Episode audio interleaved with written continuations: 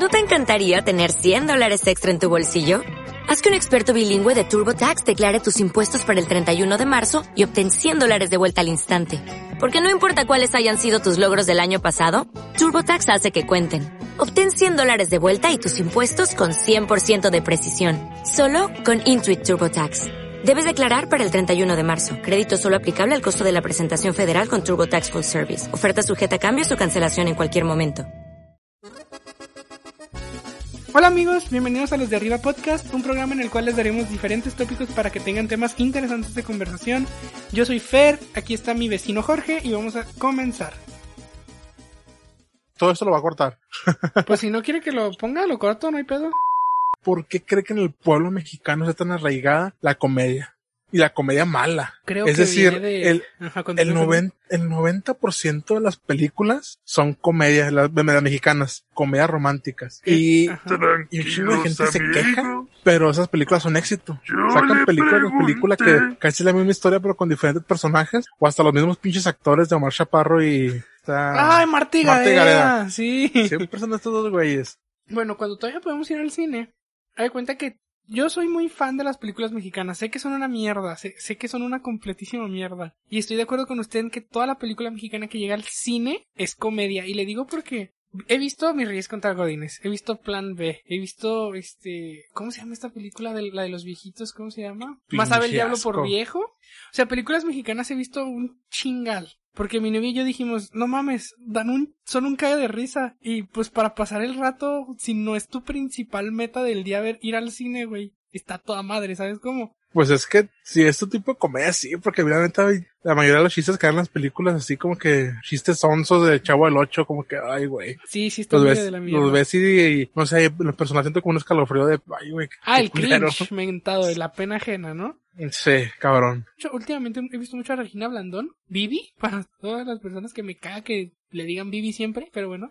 Sí. Y me doy cuenta de que siempre es la misma fórmula. De que un cabrón tiene un pedo, se arma un pedo porque dicho cabrón quiere resolver el pedo, se enamora, la caga, la recupera, se casan, fin. Le juro que esa es la fórmula de cualquier película mexicana. Casi siempre se casan más. Sí, porque se casan. porque se casan. Es como que quieren idealizar en el, en el mexicano que es lo más chingón. Exacto, y, y incluso yo entiendo la- las personas que dicen que, que el cine mexicano es una mierda y que no van a apoyar algo que no les gusta, pues está bien, pero yo siento que hay ciertas excepciones que ni siquiera llegan al cine y que deberíamos de darle la oportunidad, no tanto por porque sea comedia, es que la neta la comedia del mexicano es una pinche basura. Sí, la verdad está muy, está muy contrastado la comedia. Pero lo que yo iba era de que, ¿por qué cree que en el mexicano sea tan arraigada la comedia?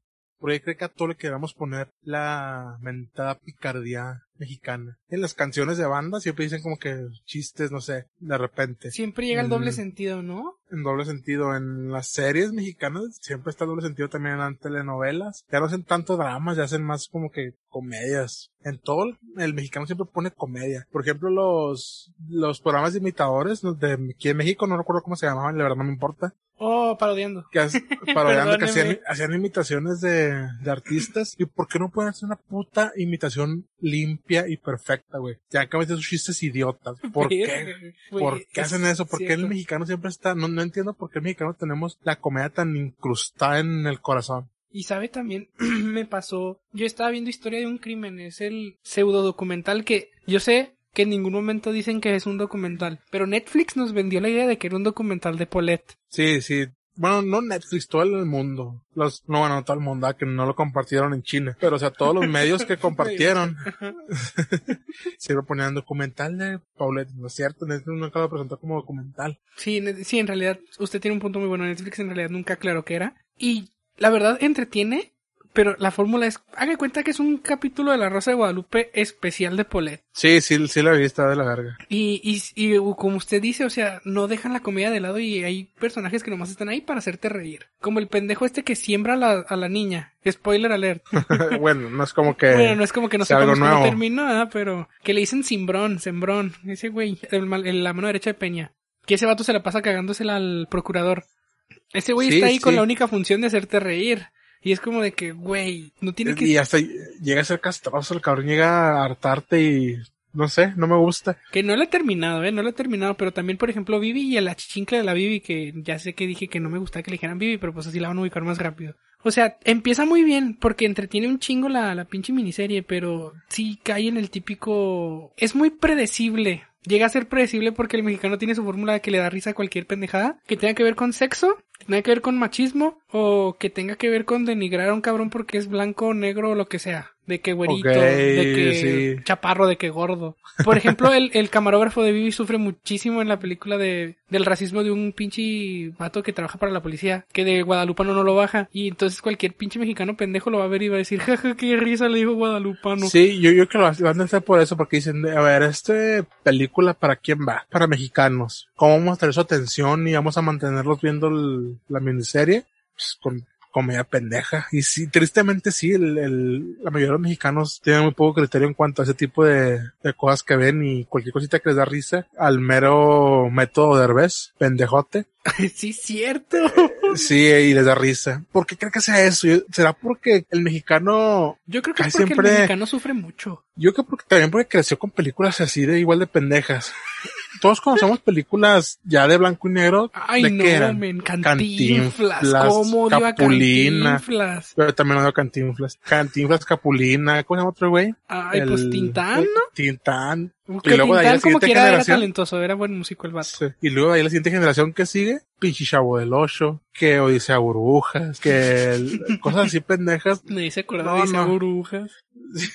Güey, el chiste más pendejo que el pinche malo contestaba en vez de decir bueno, decía malo, malo. Uy, qué gracioso, güey. Güey, es que con esas pendejadas que decimos yo creo que por eso estamos acostumbrados a la mierda, la neta. Si vives entre mierda, eventualmente te vas, te vas- te vas a acostumbrar al olor. Es- Tiene mucho sentido que, pues muchas personas dicen, ay, es que si vives entre mierda, mierda no te a em- embarrar si no quieres. Pues no, güey, pero creces en un ambiente en el que tú no tienes el control porque tú eres un niño, güey. Estás aprendiendo, estás absorbiendo tu entorno, güey. Tú no puedes evitar mancharte de la mierda que te van a poner enfrente siendo un niño de cuatro años. Sí, y, cabrón los contrastes de, de, de cultura en Estados Unidos en los ochentas haciendo, no sé, Freddy Krueger, cosas así, Halloween, y aquí en México en los ochentas, pinches, el santo, el santo todavía hacía películas. No mames, sí es cierto. Y de hecho en los ochentas hay muchos efectos especiales que ahorita tal vez no se ven tan bien, pero fueron una- un avance a lo que están haciendo ahorita. Y, en México los efectos 80, especiales sí, nunca han llegado. De la verga, no, Tan de no, la de la remierda. chingada. No, no, no, no, fatal. He visto producciones actuales mexicanas con unos efectos especiales tan cutres, porque le digo que yo era un pinche deportista, ¿eh? Para ir a,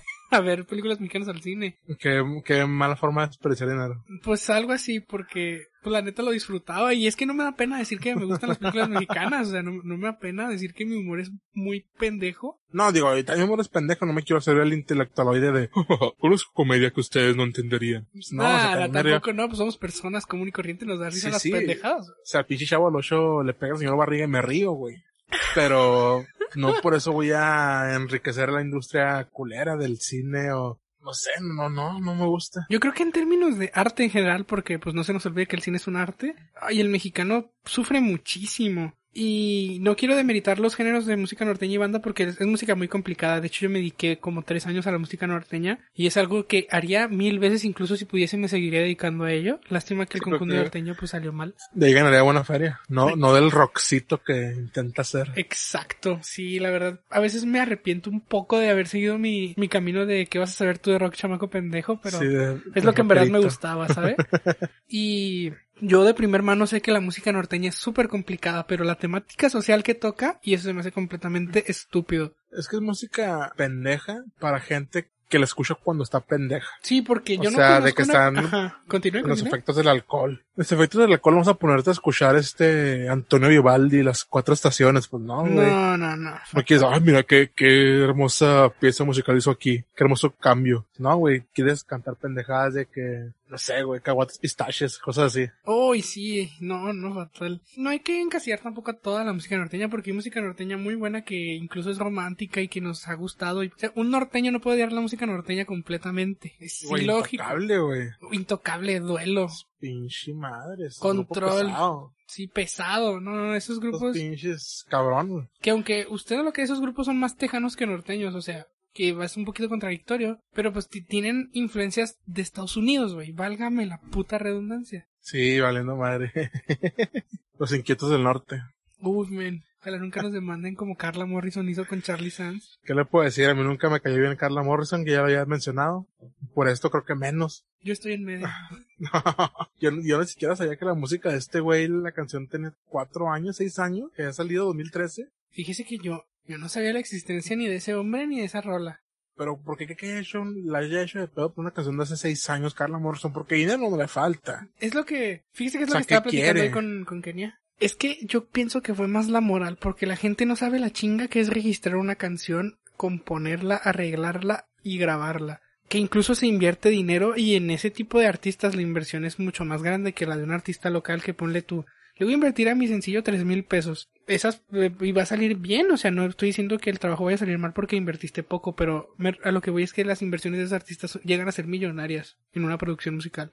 Entonces, que una persona esté generando, ampliando algo a lo que tú le invertiste dinero, está medio de la mierda. Incluso Carla abogó que, o sea, no la voy a defender tanto, tanto porque se va a notar lo fanboy, pero Sí. abogó que el problema no era tanto el dinero, sino que no la haya reconocido desde el principio. Y de que pues hasta el- ahorita que demandó, fue cuando Charlie Sands y todo el equipo le contestó los mensajes de, eh, güey, pues nomás dame crédito. No necesito tu dinero, nomás dame crédito, págame las regalías, lo que sea. Güey, qué mamada, güey. Se me hace una pendejada todo. A ver, usted dígame por qué, a ver, échele. O sea, es una pinche canción que se va hace seis perros años. Y por lo que investigué, la canción es de las más famosas de Carla Morrison. No, esa rola tiene como ocho años, porque la rola es del Déjenme llorar y ese disco es del 2012.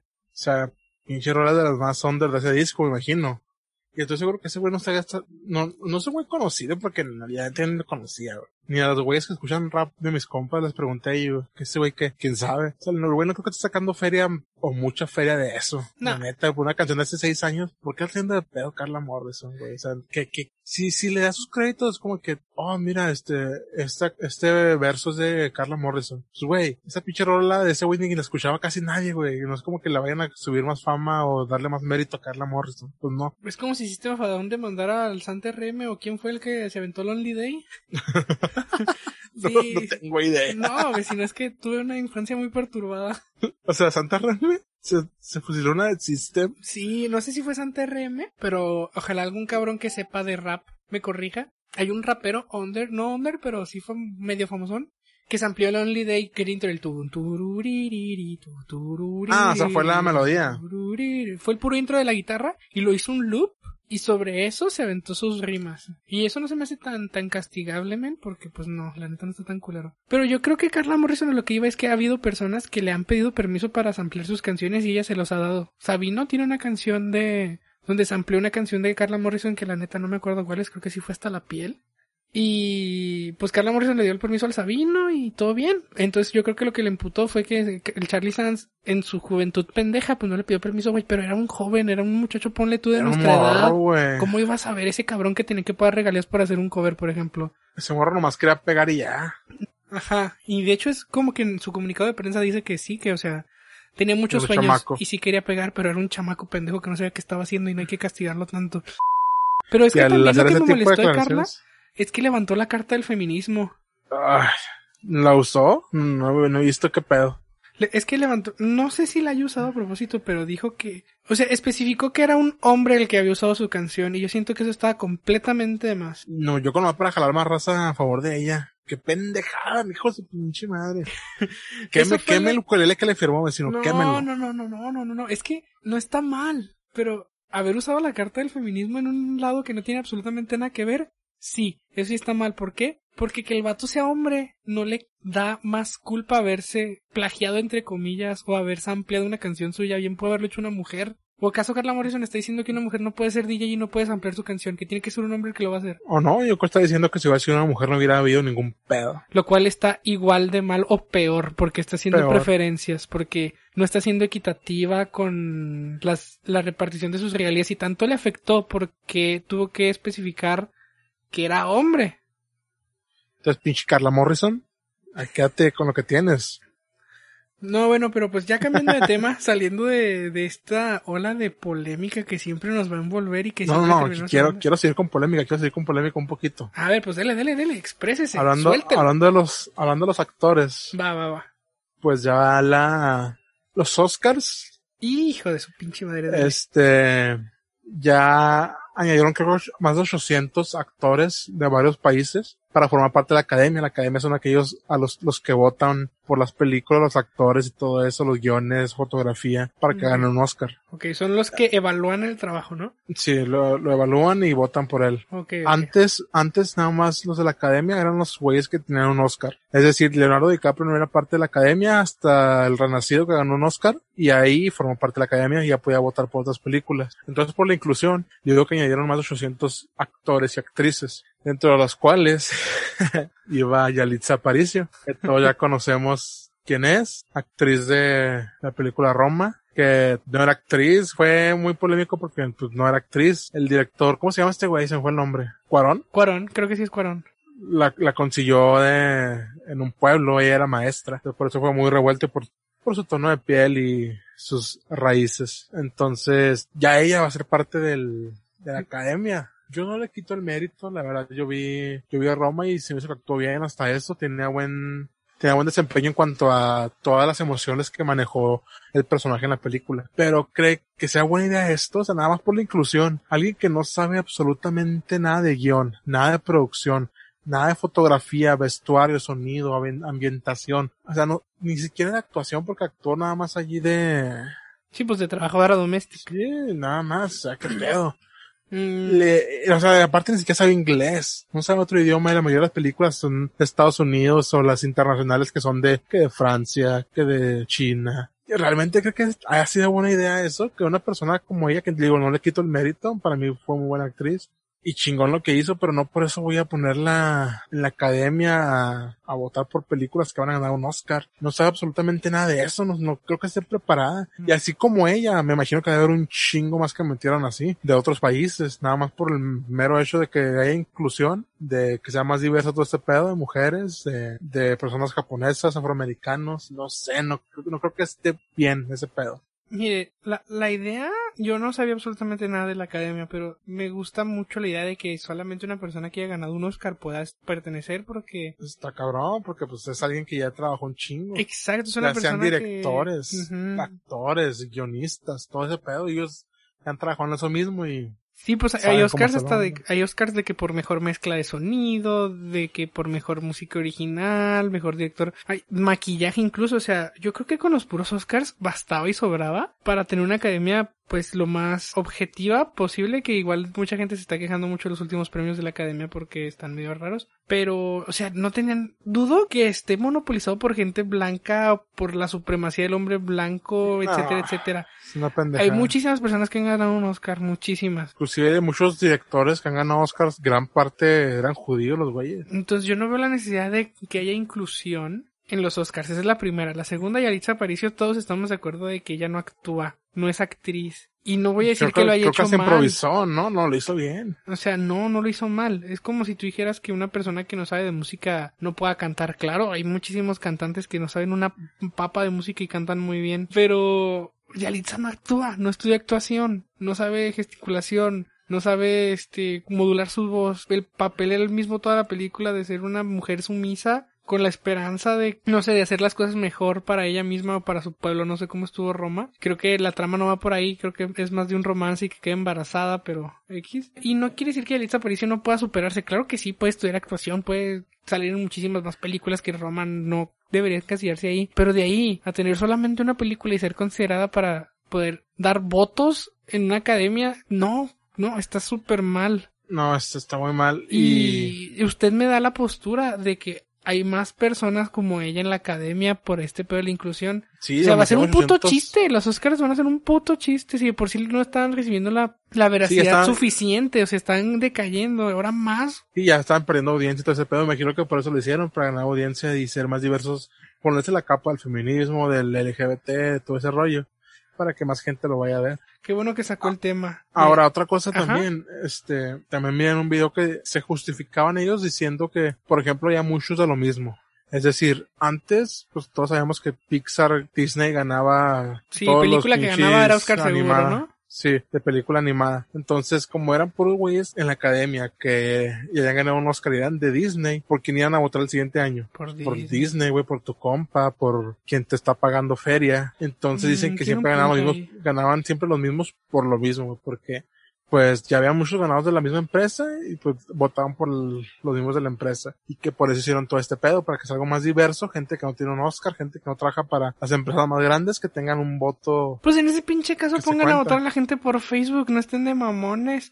Sí, eso es pues ay, es que sí, no, porque también somos volviendo al pueblo mexicano que somos gente sin criterio. Van a ganar por las putas comedias. Sí, pero o Imagínense, sea, si así fuera Adam Sandler ya tiene un pinche Oscar, pues no. no mames, no, pues sí.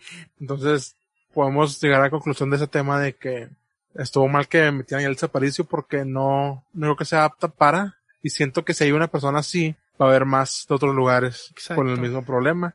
Pero pues ojalá que sí sirva para diversificar más los votos y no ganen siempre los mismos, sino que ganen realmente los que sean buenos. Y siento que yo que también, hijo de su pinche madre, como que no va a ser tan neutral en lo que le vote, como que va a querer ponerse la capa de que, ay, pues si estoy aquí, tengo que hacer que ganen las películas feministas, tengo que hacer que ganen las películas, este, contra la discriminación. Siento Mm, que se va a poner esa capa y la va a usar, o sea, como, como que no va a ser objetiva, de que esta, esta está buena, de que, ay, no, está buena, pero pues es que no, no cumple con los requisitos del feminismo, no quiero votar por ella. No sé, siento que no va a ser neutral, pero quién sabe. Sí, La estoy pues sí. juzgando sin conocerla. Otra cosa de lo que quería hablar era de las decisiones. Las decisiones en cuanto a Las decisiones decisión. en cuanto a, en general, cómo se sabe que tomaste la decisión correcta en algún, algún aspecto, ya sea sentimental, de trabajo, económico, social, familiar, en cualquier ámbito. ¿Cómo se sabe que tomaste la decisión correcta y no la estás cagando? Iba a decir un argumento súper pendejo, lo voy a tirar nomás para retroalimentarlo. Aquí somos pendejos, tírelo. Que yo siempre había creído, toda mi vida he creído que la decisión correcta es en base al arrepentimiento. Si tú no te arrepientes, mm, lo hiciste bien, pero pues hay muchas cosas de las que no te arrepientes y están mal hechas de todas formas, ¿sabes? Sí, conozco mucha gente que ha hecho cosas horribles y, Y no se arrepiente de y no se arrepienten. Entonces, Yo- como que por ahí no va. No creo que haya por ahí. Y es que mucha gente también dice que no existe la decisión errónea ni correcta. Porque pues todas te llevan a algún sitio en, en general. Pero a mí se me hace algo muy estúpido eso. Se me hace como que una salida fácil a la complejidad de la pregunta. Si lo hice bien, lo hice mal, la cagué. Es A como veces el plan tomas- de Dios, básicamente. Porque Dios te está diciendo que Él sabe lo que vas a decidir y pues si Él sabe lo que vas a decir, quiere decir que cualquier decisión que tomes es buena, ¿no? Es como que la, la capa que te avientan los católicos. Pero si a esas vamos como... Entonces si la cago, si la cago, ¿por qué me recriminan si también Dios ya sabía que lo iba a hacer? Volvemos a lo mismo de las contradicciones de la religión y de y del ser humano, pero eso no tiene nada que ver con lo de ahorita, o sea, es una buena pregunta el cómo te das cuenta tú como persona que la cagaste y que tu decisión fue errónea. Yo creo que también tiene que ver el principio de si molestas al prójimo, ¿no? Si dañas a un prójimo, si dañas a alguien más, probablemente no sea la decisión más acertada que has tomado. Es que ese es el pedo. A veces estás en una encrucijada entre lo mejor para ti o lo mejor para la otra persona. De que quizás sea lo mejor para mí, pero por esa decisión voy a dañar a la otra persona. O viceversa. Quizás sea lo mejor para la otra persona, pero yo me voy a desmadrar. Siempre va a haber una parte afectada. Exacto. Entonces, yo creo que no hay forma de saberlo. De que existen las decisiones erróneas, existen y las correctas también existen. Pero no hay forma de saberlo porque nunca sabes a dónde te llevaría la decisión contraria que hubieras tomado. Mm, Yo considero que independientemente de a quién lastimamos o no, siempre entra el, la ética, la moral y la- el sentimiento de empatía de cada persona, porque puede ser que una persona sea súper empática y diga, no, pues prefiero que, prefiero yo cargar la cruz a que la cargue otra persona. Y para, gen- o sea, moralmente, o sea, socialmente eso es bien visto y es mal visto ver por uno mismo porque es egoísta y yo pienso que esa creencia de la gente está súper mal. Porque por eso la gente es súper dejada. Porque está eh, bien visto para la sociedad poner te, eh, te poner el pecho para demás. que te chinguen y está mal visto chingarle tú por ti mismo porque eso es egoísta, egocéntrico y eres culo. Y eso está muy mal. Pues con eso digo, volvemos otra vez a la religión, que desde chicos también les enseñan de que pon otra mejilla. Y eso está muy cabrón, desde, desde siempre lo han enseñado. O sea, yo, yo pienso que no es, o sea, es incorrecta la manera de imponerte el ideal, sí, obviamente, pero no está mal pensar en otras, en otras personas, sobre todo si son personas cercanas, ¿no? Que igual la construcción de la familia yo sigo pensando que no es del todo correcta y no estás obligado a querer a tu familia, pero No, yo digo que el, el amor y el respeto se gana, en familiarmente, no es de que este muchos papás tra- tratan de la mierda a sus hijos y sus hijos los odian y cuando ellos dicen, ah, es que odio a mi mamá. Digo, todos tenemos una fase pendeja en la adolescencia que, ay, me cagan mis papás. Sí. Pero pues obviamente es una fase estúpida. Pero güeyes que realmente la pasan mal, que los golpean, que los insultan y le dicen, ah, es que odio a mi mamá, mi papá, me caen muy mal. la gente, ay, son tus papás, a ellos les debes la vida, tienes que respetarlos. No, güey, chinga tu madre, si te están tratando mal, no, no tengo por qué respetarlos, digo, el respeto y el amor este familiar se gana, no porque sean la misma sangre vas a tener que respetarlo. Y creo que por ahí mucha gente se va erróneamente, por eso tanta gente que comete delitos asesina, sus propios familiares los encubren. Oiga, eso es, eso es algo muy, muy importante y algo que no habíamos tocado en capítulos pasados, pero es cierto, o sea, ¿usted qué opina de esas madres súper protectoras que mi hijo es, por ejemplo, yo soy madre de un hijo que es un asesino, que es un drogadicto de primera, que roba y que la mamá le encubre absolutamente todo solamente pues porque es su hijo?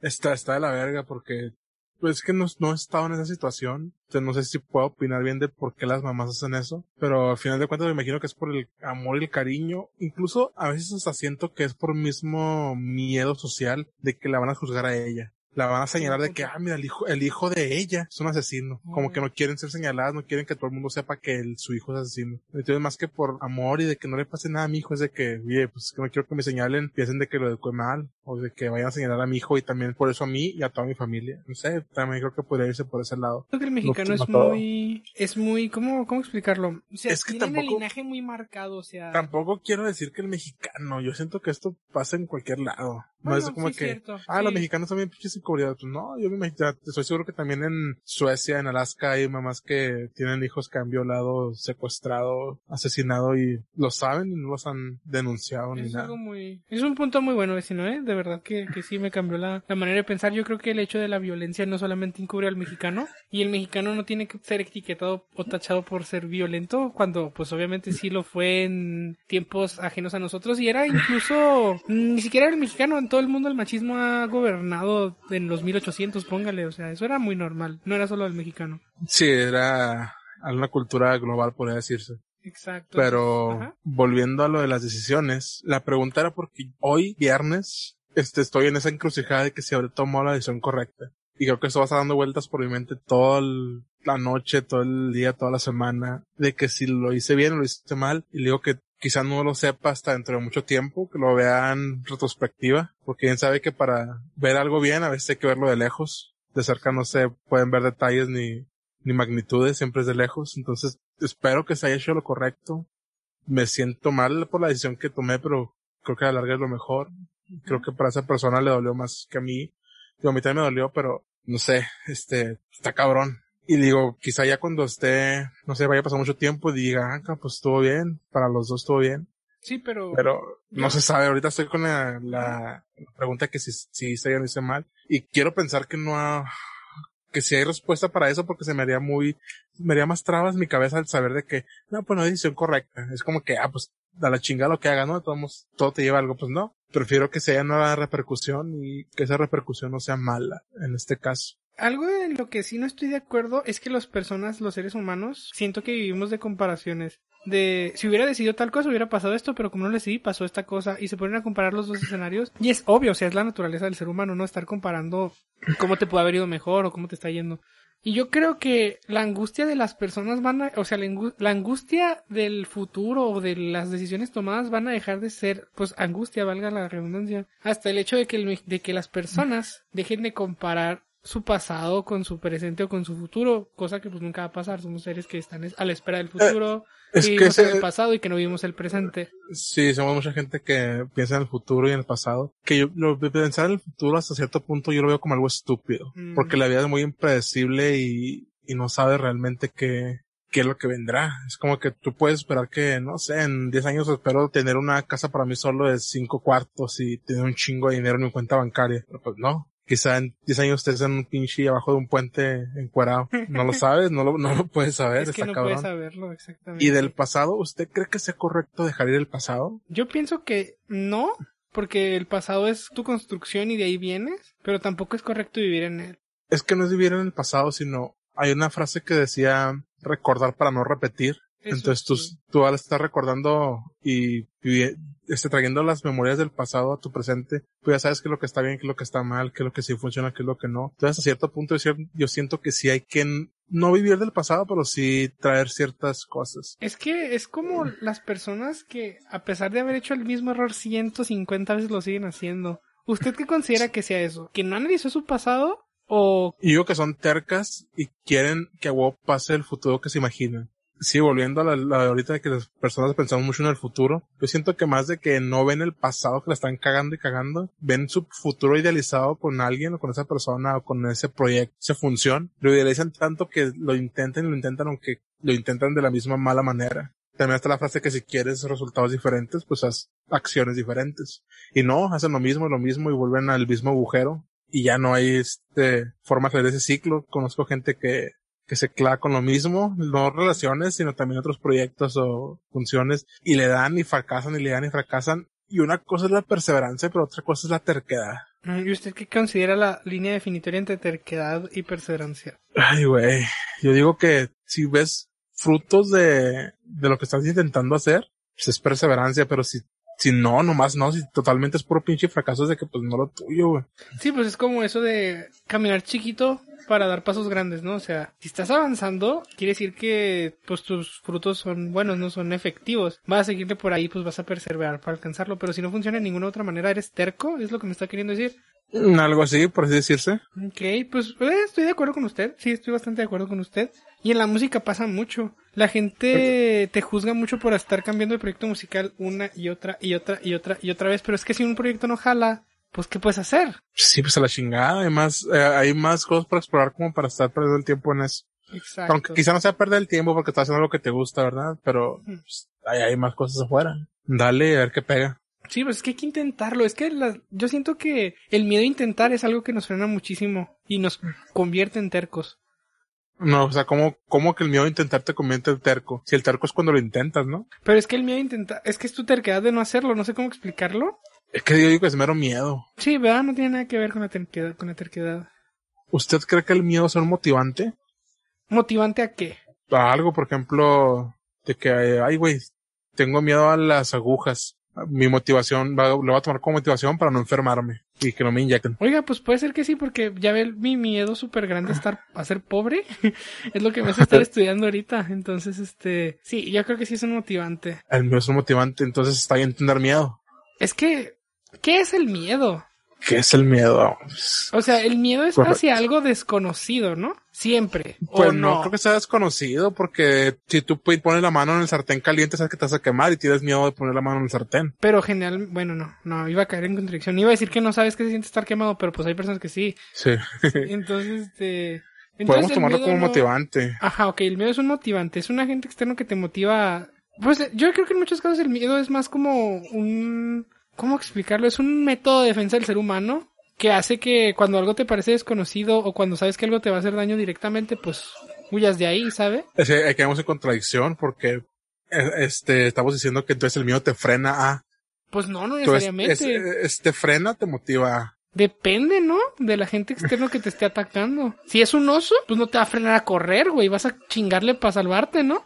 Y si es una abeja, pues el miedo que te hace, te hace quedarte frío, te hace paralizarte para que no te pique. entonces es motivante no Yo digo que sí, pero que se manifieste de diferentes formas. entonces cree que sea subjetivo dependiendo del contexto Sí, sí, yo digo que sí. Es, el miedo es tan ambivalente y te puede hacer hacer tantas cosas que no creo que algo lo defina así al 100. entonces está bien o no tener miedo Yo digo que está bien tener miedo, porque por ejemplo, si tú llegas con una persona que está súper filosísima y no le tienes miedo, te va a pasar lo que le pasó al pirata de Culiacán, güey.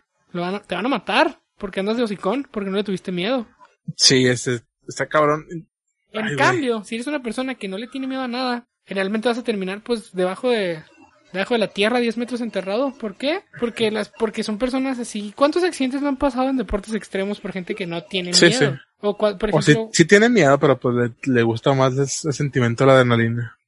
Estoy seguro, por eso muchos de ellos se persignan al principio. porque tienen miedo. Tienen miedo, el miedo lo motiva, porque el miedo es lo que trae la dopamina, ¿no? Pues no creo que el miedo lo domine, lo motive, sino más bien la sentimiento de adrenalina que va, que va a tener. Que está, es, es que está, es una como un agujero negro extraño ahí con eso. Sí, yo siento que ah, no estoy seguro de que el miedo tenga una definición como tal 100% correcta, porque cualquier persona lo puede interpretar como quiera. Sí, cualquier persona va a tener miedo a diferentes cosas, pero ¿qué es el miedo? Y de hecho este miedo los va a motivar o desmotivar dependiendo del, del factor y de la persona que lo esté sufriendo. No es como un estándar y eso es muy difícil definirlo. Entonces, podemos concluir ese tema de que está bien tener miedo, Yo digo que sí. Y, y entonces, ¿por qué chingados desde chiquito no hay que tener miedo? No le tengas miedo a las arañas, no le tengas miedo a los no le tengas miedo a... De chiquito te inculcan que no tengas miedo, como si tener miedo estuviera mal, y ahorita estamos viendo que el tener miedo está bien, porque te, hasta cierto punto te da motivación.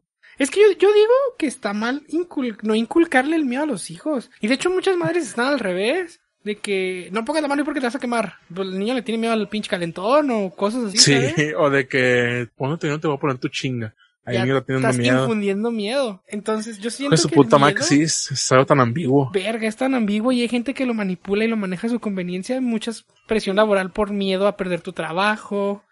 Mm, no sé. Yo siento que la cultura del miedo está tan arraigada a nosotros que ya ni siquiera sabemos cuando algo nos da miedo porque está súper en el subconsciente. Y poca Sí. gente reconoce que tiene miedo. Dice que siente cualquier otra cosa menos miedo. Sí, o tienen miedo y que tienen miedo, no, madre madre, y por dentro te lo estás cagando. Eh, Exactamente. y vol- volvemos al miedo, o sea, su, su miedo a, a ser pobre lo motiva a estudiar, pero por ejemplo a mí mi miedo a morir me motiva a que, a no morirme. no, pues eso es que cómo está bien cabrón. ¿no? Sí, sí. Sí, Yo pienso que su miedo a morir debería motivarlo a vivir, no a vivir, sino a, Porque a estoy cuidarse y, y alongar su vida. probablemente. En mi idea, en mi mente nuestra idea pendeja de que cuando tenga 60 años, si llego, ya haya forma de trasladar tu cerebro a un robot y ser más longevo o vivir por siempre. Yo creo que vivir por siempre es una probabilidad que no vamos a vivir nosotros, pero que ¿Le gustaría vivir por siempre? Sí, yo digo que también va a llegar, eventualmente va a llegar a pasar de que van a poder meter toda tu información de, de tu cerebro, tu mente a una máquina o Sí, tu cerebro a, una máquina y vas a vivir por siempre, pero pues, y si irás a ser tú, o sea, tú como tal, o nada más copiaron, es como un copy-paste y, es otra cosa nueva, Yo creo que con tus como- emociones, sentimientos, pero serás tú. O sea, yo creo que es tu personalidad y los rasgos Pero no que eres definen, tú. pero no eres tú. Ajá, exactamente. Oh, esto está de la verga. Y a mí no me gustaría vivir por siempre. Hay casos documentados de personas que tienen que 120 años y dicen, no, güey, esto está la chingada de estar vivo. Le juro que en este momento me está dando un ataque de ansiedad bien cabrón. Siento así en mi pecho una presión bien cabrona de que me va a morir y, y no se puede evitar, no se puede negar. Está cabrón, le digo que así me pega en cualquier momento. Es que lo, lo Pero- culero es que es lo único que tenemos seguro. Y por lo mismo yo siento que no debería clavarse porque eso es lo que ahí está.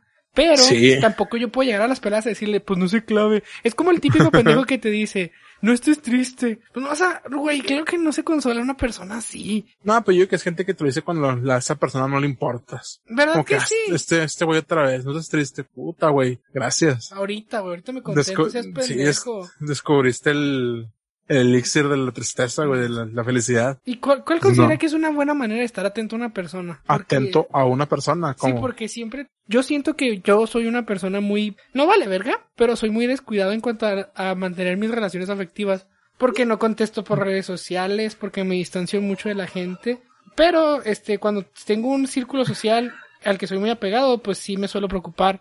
Pero me gusta más demostrar las cosas en persona y yo siento que actualmente las personas se ofenden mucho porque no les contesto un pinche mensaje, siendo que he hecho más cosas por las cuales tenga que valer mi amistad que contestar un puto mensaje. Es que ya es el estilo de vida de ahora. Creo que usted y yo somos de una generación a la mitad de todo este pedo. Porque hoy en día pues ya se, es que ya es otro pedo, otro mundo. Ya tenemos que adaptarnos a este pedo. Por más que nos guste o no, pues que así es ahora. O sea, yo no estoy ajeno al cambio. Y de hecho a mí se me hace un argumento bastante, no tonto, pero sí, no me gusta que me reclamen que mantengo mucho tiempo en el teléfono y no contesto. Porque no quiere decir que esté 24/7 viendo quién chingados me está hablando. Pero pues ahí te sale la notificación, ¿no? De una forma u otra. Estés haciendo lo que estés haciendo, te sale el cuadrito de que esta, ma- esta persona te mandó un mensaje, esta persona te compartió. Yo, yo también hay muchas veces que no contesto y pero sí me doy cuenta de, pero es como que pues ahorita no tengo ganas, cabrón. Exacto. Y, e incluso yo siento que sigue siendo parte de esta misma construcción social que nos dieron de poner el pecho. ¿Por qué estás obligado a contestar un mensaje que no quieres contestar? ¿Y por qué la gente Pues- no puede entender que en ese momento tú no quieres hablar con ellos? Pues Se puede ser, ofenden pues- gachísimo cuando les dices que no quieres hablar. pues podemos intentar otra forma de que si saben que si sabemos que se molestan, de ser honestos, de que sabes que ahorita no tengo ganas de hablar.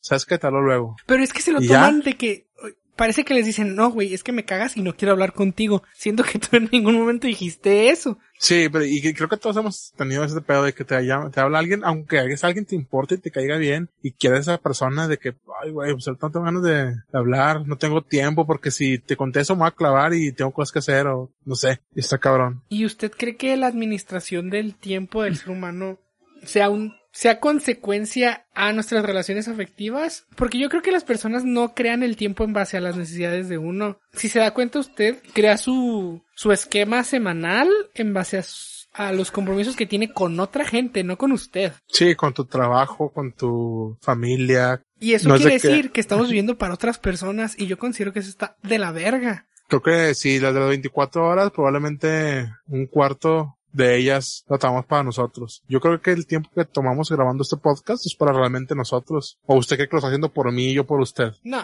No, a mí, a mí me gusta. no, no, yo creo que no, porque es algo que los dos queríamos hacer. Y cada Sí. uno ve por sus intereses, o sea, somos dos personas compartiendo un proyecto, pero lo hacemos por cada uno. Y no está mal, y no es para nada egoísta, y no estamos usándonos el uno al otro. Sí. Yo que sí lo estamos usando, Yo pero no va mal. Yo digo que no porque, bueno, no, sí, no. Pues es que qui- sí, quizás sí que solo, sí. porque quizás solo no hubiera salido igual. No, y es una, y somos herramientas el uno del otro y no está mal. Sin embargo, siento que el tiempo invertido sí es completamente nuestro. Sí, el tiempo invertido sí. E incluso Cabrón. es, bueno, en su caso más que en el mío, es el tiempo que le sobra de haber convivido todo el día con personas ajenas a lo que usted tenía planeado para usted en dicha semana. Yo lo considero así, no sé si usted cómo lo haya Sí.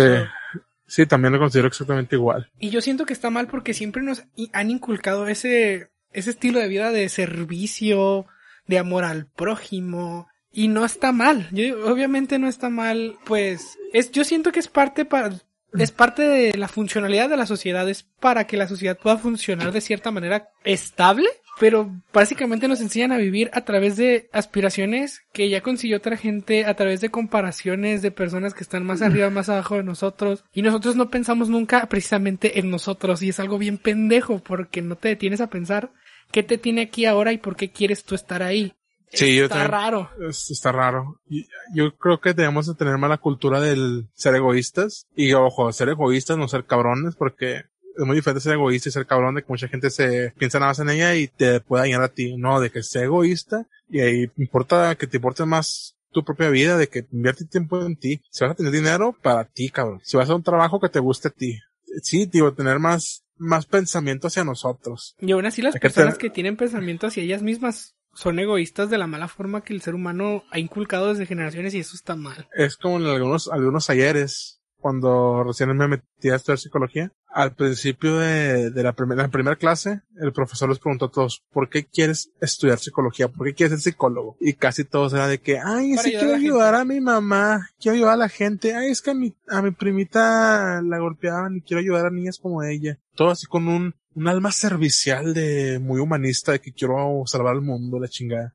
Y me dicen a mí, y yo, realmente al principio sí quería entrar por eso, nada más. Y respondí que porque a mí me gusta, me gustaría mucho saber el comportamiento de las personas, saber por qué se comportan de cierta forma, pero no de las cosas buenas, sino de por qué la gente se comporta de formas erróneas o estúpidas. Porque en ese, en ese entonces yo me sentía el pinche, el pinche Doctor House analítico y la chingada. Y yo también estaba pasando por un momento en mi vida en que era muy crítico y la chingada. Entonces yo dije eso, no, pues yo, yo no soy como todos los demás se quieren ayudar, así tal cual. Yo no soy como todos los demás se quieren ayudar. Yo, mis razones son un poquito más egoístas. Mi interés es saber por qué el ser humano actúa de formas tan absurdas y ridículas. Y en ese momento así era y yo estaba siendo egoísta conmigo mismo con la carrera de mis intenciones de, porque pues ser psicólogo, pues aunque sea burla o no, pues regularmente es para ayudar a la gente. Y yo les dije, a mí no me interesa ayudar a la gente. Es que yo mire, nada más quiero saber el por qué. Es que en el sentido de investigación y de nutrición de su psique o de su esquema, pienso que está súper bien lo que usted quería hacer. Quería entender por qué la cagamos tanto, quería saber obtener conocimiento que no hubiera podido obtener de otro lado. Sin embargo, pues obviamente el psicólogo tiene que brindar servicio y eso es algo que a mí se me hace bien pendejo porque todas las carreras se enfocan a dar servicio. Digo, este, igual no hice ni una ni otra. Para los que no sepan, me faltó me salí a un año de terminar.